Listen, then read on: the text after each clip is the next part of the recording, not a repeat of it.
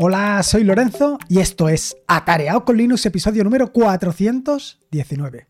Antes que nada, antes de meterme de lleno con esto de la privacidad, tanto en YouTube como en Twitter, quiero dejar claro una cosa. Quiero dejar claro que soy un defensor de que cada uno se gane las habichuelas como considera o como buenamente pueda. Esto es eh, evidente, no puede ser de otra manera. Pero, por supuesto que cada uno se gane las habichuelas como considere siempre y cuando esto sea dentro de la legalidad y en un tono mesurado que aquí, precisamente en la parte del tono mesurado, en la parte ética de cuánto es eh, esto de ganarse las habichuelas de forma mesurada, donde entra precisamente el episodio del podcast de hoy, porque te quiero hablar de anuncios y de privacidad. Y eh, como bien sabes, el tema de la privacidad es algo complicado actualmente, pero el tema de ganarse las habichuelas con anuncios es algo que podemos discutir más o menos en el sentido de que cualquiera que publique anuncios o cualquiera que haga seguimiento para publicidad de anuncios tiene que cumplir la, legalidad vigente en cuanto a todo lo correspondiente a la ley de protección de datos, pero y en referencia a la mesura, en referencia a la cantidad de anuncios que puedes ver, en referencia a la forma en que estos se visualizan, aquí, ¿quién interviene? Como bien sabes, hace algunos años en la televisión tuvieron que hacer una campaña para limitar, y supongo que esto estará vigente actualmente, para limitar la cantidad de anuncios que se publicaban por hora. Porque, bueno, pues eh, sin limitación, los propios anunciantes eh, o las propias cadenas de televisión te mostraban una cantidad de anuncios brutal. Y esto, bueno, pues no podía ser.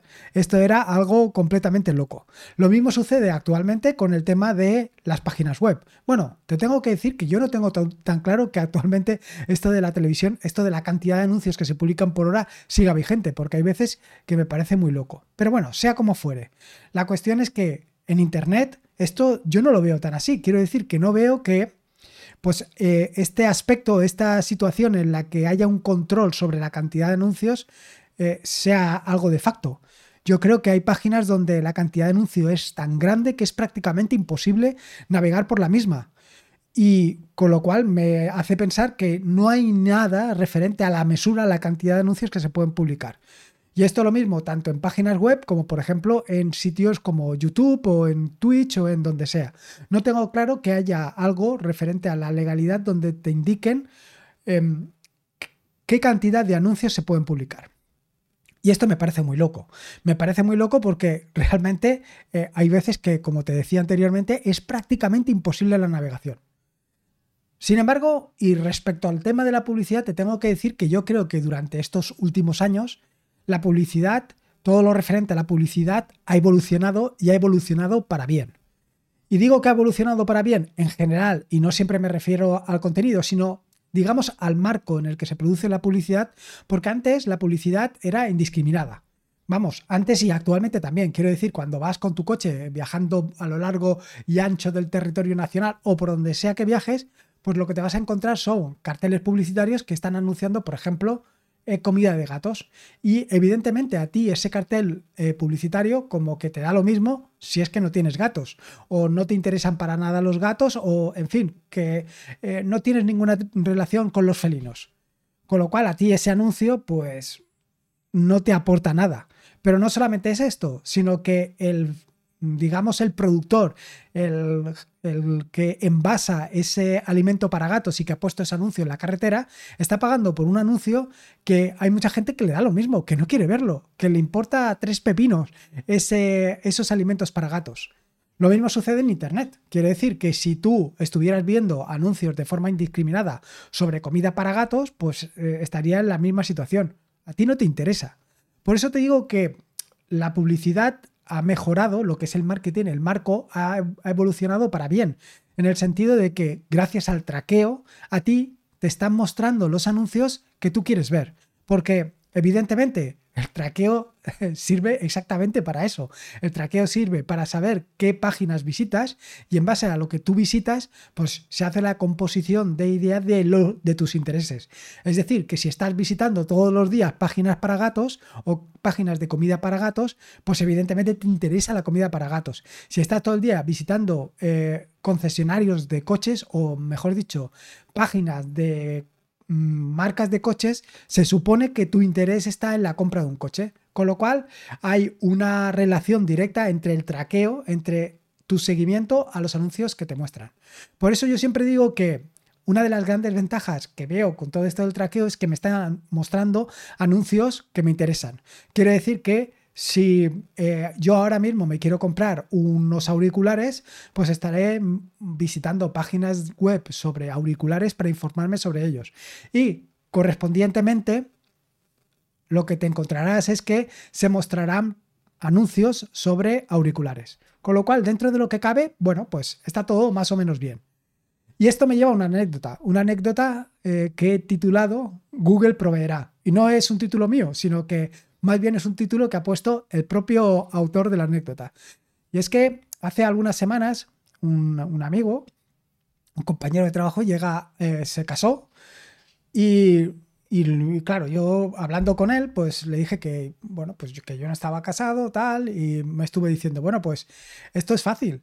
Esto de si te interesa casarte, o si te interesa, bueno, en concreto eh, estábamos hablando del tema de casarnos, me dijo, si te interesa casarte, lo que tienes que hacer es eh, coger el móvil de tu pareja y buscar en internet todo lo referente a bodas con el móvil de tu pareja. Y luego ya Google proveerá.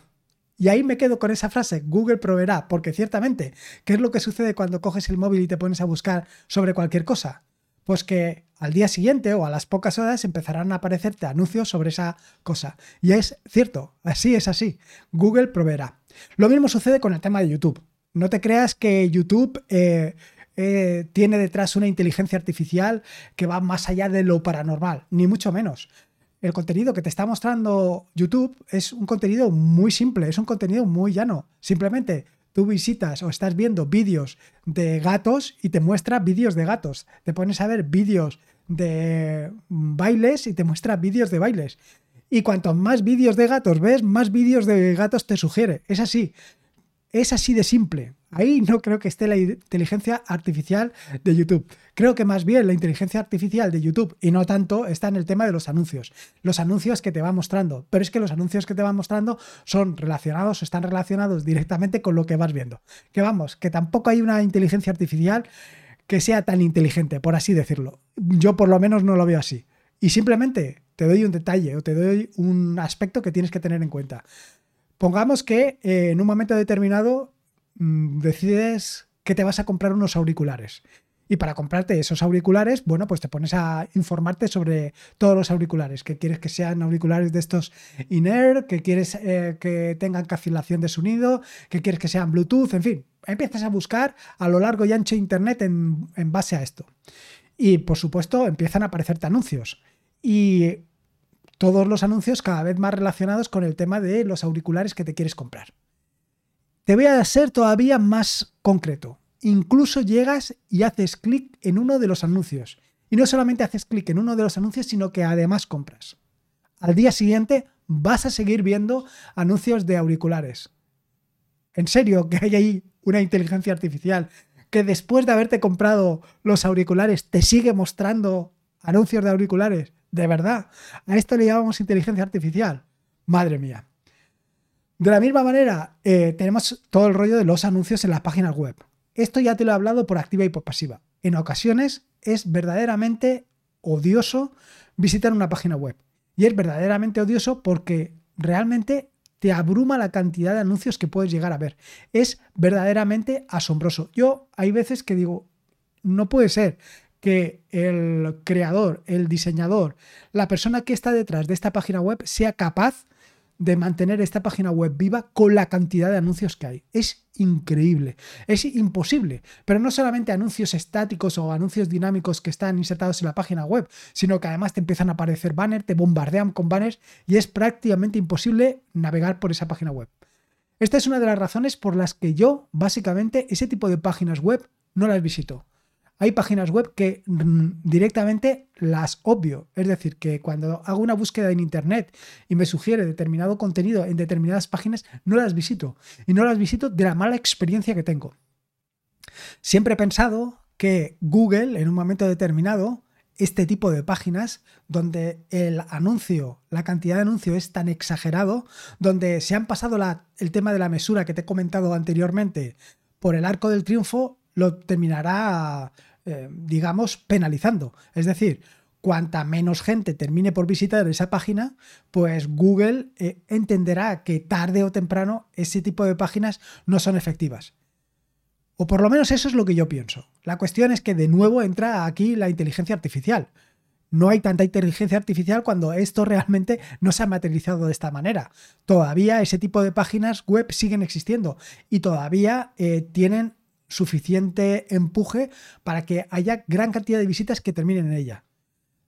Estoy convencido, y no tardará mucho tiempo en que se produzca, de que eh, este tipo de páginas se verán penalizadas. Pero actualmente no es así como no es así, pues a lo mejor eres tú el que tienes que tomar las cartas y tienes que actuar, tienes que evitar eh, estar todo el día viendo anuncios que no te interesan. Eh, si, por ejemplo, estás trabajando o tienes que hacer una aplicación y tienes que documentarte en diferentes sitios, es un verdadero incordio tener que estar viendo anuncios que no te interesan para nada o incluso que es muy probable que te interesen por lo que te he comentado anteriormente, el traqueo, pero lo que hacen es al final despistarte. Entonces, eh, ¿es posible tener privacidad con YouTube y Twitter? Bueno, es muy complejo.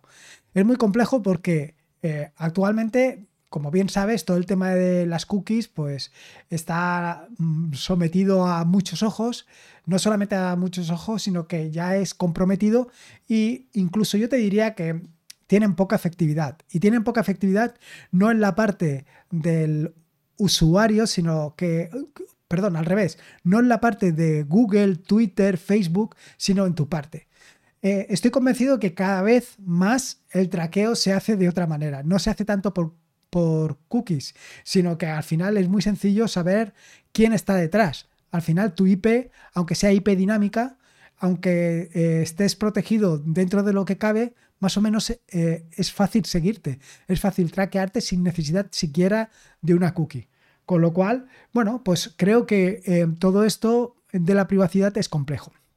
Sin embargo, hay determinadas herramientas, hay determinadas soluciones que te ayudan a mejorar eh, la privacidad o por lo menos a centrarte en lo que tú quieres hacer cuando lo quieres hacer. Es decir, no es necesario o no vas a requerir siempre eh, tirar mano de la privacidad tanto en Google como en Twitter o como en YouTube o como en donde tú quieras, pero sí que en determinadas ocasiones te va a interesar. Por ejemplo, como te digo, cuando estés trabajando, cuando estés documentando un artículo, cuando estás haciendo algo concreto donde quieres centrarte en algo, a lo mejor en este momento sí que necesitas centrarte. ¿Y es posible centrarte? Bueno, pues sí, hay determinadas herramientas que te van a ayudar a ellas. En concreto, y esto te lo comentaré dentro de unos minutos o prácticamente cuando terminemos al, final de, este podcast, existe una herramienta muy sencilla de la que te hablaré la próxima semana, en concreto el lunes, y además que el jueves tendremos a Andros Fenollosa que nos hablará sobre Maza. Pero hoy te traigo dos servicios distintos, dos servicios que se llaman Invidios y Niter. Y son dos servicios precisamente para mejorar tu privacidad tanto en Twitter como en YouTube. Bueno, mejor dicho al revés. Primero en YouTube y luego en, Twitter. Porque Invidious, Invidious, es difícil el nombre, ¿eh? se la han calentado para ponérmelo complicado. Bueno, Invidious es para YouTube y se trata de un servicio que está enfocado en el consumo de YouTube y primordialmente en conseguir o en mejorar tu privacidad. Es decir, al final lo que se trata es de un servicio donde cuando tú te conectes a ese servicio, ni Google, ni Invidious, ni YouTube, ni nada te va a traquear. Y esto es fantástico. Por otro lado, tiene la parte de que, entre las características, tiene un diseño ético. Y es que actualmente uno de los problemas con los que te puedes encontrar con muchos de los diseños de servicios eh, enfocados al marketing es que el diseño no está enfocado tanto en la experiencia de usuario, sino en el marketing. Es decir, en que los anuncios te entren por los ojos, en que los anuncios eh, que te están mostrando sean efectivos. Con lo cual es más importante el diseño enfocado al marketing que el diseño enfocado a la experiencia de usuario. Sin embargo, Invidious lo que hace es justo lo contrario. Se enfoca en, el, en tu experiencia, en tu experiencia de usuario. Por otro lado, te permite suscribirte a canales, crear listas de reproducción sin la necesidad de tener una cuenta de YouTube y sobre todo, y como ya te puedes hacer una idea, pues no tiene anuncios. No es necesario añadir nada más. Bueno, realmente sí. Además tiene una REST API, una REST API con la que los desarrolladores pueden trabajar y esto es muy interesante. Existen diferentes eh, hospedajes o diferentes sitios que te ofrecen acceso a Invidious. Pero yo en este caso te recomiendo que te levantes tu propia instancia, que tengas tu propia instancia para consumir eh, este servicio, porque yo creo que es algo realmente interesante. Y es algo realmente interesante porque te va a permitir consumir YouTube por tu cuenta sin tener todo este machaque de anuncios, sin tener este seguimiento exagerado. Sobre todo, que si estás cansado de ver vídeos de gatitos, porque estás todo el día viendo vídeos de gatitos y el ah, algoritmo de, de, YouTube te sugiere vídeos de gatitos, bueno, pues tengas una alternativa para no verlos. Para esto, para levantar una instancia de InVideos es realmente sencillo, porque ya te he dejado en Self-Hosted, ya te he dejado en el proyecto Self-Hosted cómo puedes hacerlo y es muy fácil, es realmente muy, pero que muy sencillo. Al final se trata de levantar un Docker Compose eh, y ya lo tendrías funcionando. Solamente una indicación, este Docker Compose que te he puesto no es directamente el de eh, el desarrollador directo, el desarrollador de InVideos, sino que es de una solución derivada de la misma, de un for, de un, de una, vaya, de un derivado, porque ha añadido la parte de la autenticación y que yo creía que era muy interesante y por eso he tenido en cuenta este contenedor, bueno, esta imagen en vez de la imagen oficial. Pero bueno, en cualquier caso, ahí lo tienes. Yo te recomiendo sobre todo que te lo pongas sobre todo, sobre todo, y valga la redundancia si estás cansado de la parte de todo el tema de los anuncios, porque con esta solución vas a tener una propuesta muy, muy, muy, muy de acuerdo a la parte de la experiencia de usuario. Y luego, por otro lado, para la otra herramienta que te quiero comentar es Niter. Niter es lo que a eh, a YouTube, pues eh, Niter es a Twitter. Se trata de una herramienta que te permite consumir Twitter, pues por un lado desde el punto de vista de la privacidad, porque primero no te tienes que registrar, no tienes que utilizar eh, las cuentas de JavaScript o, perdón, las cuentas. Eh, en fin, todo lo que contiene la página de Twitter, pues no lo tienes que consumir para poder estar disfrutando de Twitter. Y es que eh, en los últimos años, sin lugar a dudas, y aparte de los RSS, Twitter se ha convertido para mí en una de las mayores fuentes de información de las que me nutro, de las que se nutre el proyecto atareado.es, de donde voy sacando pues ideas, sugerencias, comentarios, en fin, de la que voy sacando prácticamente de todo. La cuestión es que eso está muy bien, pero cuando la parte de los anuncios se convierten en la parte más pesada, pues se, hace difícil de consumir. Y esta es, de nuevo, otra de las razones para la que reemplazar Twitter por Niter. Simplemente por esto. Decirte además que Niter tiene otra característica que es muy interesante y es que te ofrece el seguimiento de cuentas por RSS. Que sí, ciertamente esto es un poco antiguo, pero es una manera muy interesante de seguir la evolución de determinadas cuentas. Con lo cual, es otra opción a tener muy, muy, pero que muy en cuenta. Y valga la redundancia lo de tener en cuenta con las cuentas. Pero bueno, de nuevo, se trata de una eh, herramienta que está muy enfocada en la privacidad y en la experiencia de usuario. Tiene un eh, diseño completamente eh, adaptativo, es decir, es responsive. Cuando lo utilizas en el móvil, pues se adecuará perfectamente a las dimensiones de tu móvil y esta es otra de las características muy interesantes, que como te digo, está pensado en la experiencia de usuario y no tanto en la parte de marketing. De nuevo, y como anteriormente, como en el caso de Invidious, eh, instanciar Niter es realmente sencillo. Eh, en este caso te he dejado en las notas del podcast como bueno, una referencia es el hosting para que te puedas levantar tú mismo la instancia y que puedas hacer la vaya, que puedas tener tu propia instancia y puedas trabajar dentro de lo que tú quieras. Por supuesto, y al igual que puedes hacer con cualquier otro servicio, puedes protegerlo todavía más añadiendo autenticación para evitar que otras personas utilicen este servicio. Pero yo lo veo muy interesante, sobre todo si lo quieres consumir en casa con toda tu familia o con amigos o lo que sea. Porque es una manera muy cómoda de consumir tanto YouTube como Twitter sin tener que pasar la penuria de toda la cantidad de anuncios. Sobre todo, y yo lo veo así, desde el punto de vista de momento en el que tienes que estar enfocado en algo y no quieres despistarte con miles o por lo menos con centenares de anuncios. Y poco más. Pero antes de irme quiero dejarte un recordatorio y es que la próxima semana, el lunes, te hablaré sobre Maza. Maza es una herramienta parecida a las que te estoy comentando ahora, pero un poco más personal y generalista.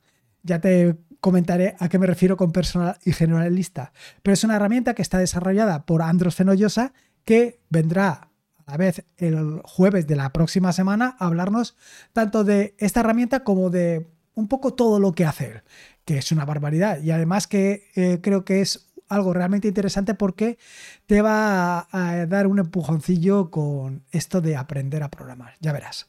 En fin, esto es todo lo que quería contarte. Recuerda que puedes dejar tu valoración, ya sea en Evox, Apple, Apple Podcast, eh, Spotify, que es la manera de dar a conocer este proyecto. Recordarte que ya he habilitado la opción de dejar tus comentarios, ideas y sugerencias en el grupo de eh, Atareado. Y es realmente sencillo, cómodo y práctico, así que ya no tienes excusas. Recordarte que este es un podcast de la red de podcast de sospechosos habituales, donde puedes disfrutar de fantásticos y maravillosos podcasts. Puedes suscribirte a la red de podcast de sospechosos habituales en freepress.me para sospechosos habituales. Y por último, y como te digo siempre, recordarte que la vida son dos días y uno ya ha pasado. Así que disfruta como si no hubiera un mañana y si puede ser con Linux y en este caso con la privacidad en Twitter y YouTube, mejor que mejor. Un saludo y nos escuchamos el próximo jueves. Hasta luego.